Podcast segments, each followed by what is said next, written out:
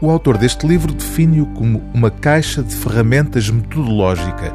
Filosofar exige rigor e método. É isso que o filósofo inglês Timothy Williamson, professor em Oxford e especialista em questões de lógica e de filosofia da linguagem, se propõe a apresentar a um público leigo com interesse por estas questões. O autor encara a filosofia como uma disciplina científica, ou seja, um método de pensamento em que não vale tudo e em que tudo deve ser permanentemente posto à prova. E a primeira prova a que o ato de filosofar deve ser sujeita é a prova do senso comum. Não propriamente a das crenças de senso comum, mas a do conhecimento do senso comum. A distinção é feita logo no início. Por isso, esclarece Timothy Williamson, qualquer teoria inconsistente com o conhecimento de senso comum é falsa. Mas o caminho para a validação de uma teoria filosófica para lá do mero senso comum é um trajeto longo.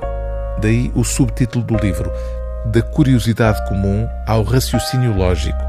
É esse triunfo da lógica que Timothy Williamson apresenta como o objetivo central da capacidade de filosofar, não ignorando que para isso será necessário fomentar por vezes um ambiente de um saudável confronto intelectual em que os desacordos não podem ser varridos para debaixo do tapete. Tive ocasionalmente, refere o autor, experiências de culturas filosóficas onde se vê com maus olhos as críticas duras. Eram profundamente hierárquicas. Os que estavam posicionados abaixo na hierarquia não deviam criticar os que estavam mais acima.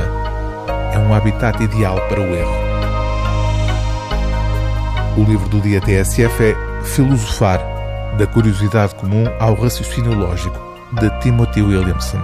Tradução de Vitor Guerreiro, revisão científica de Aires Almeida, edição gradiva.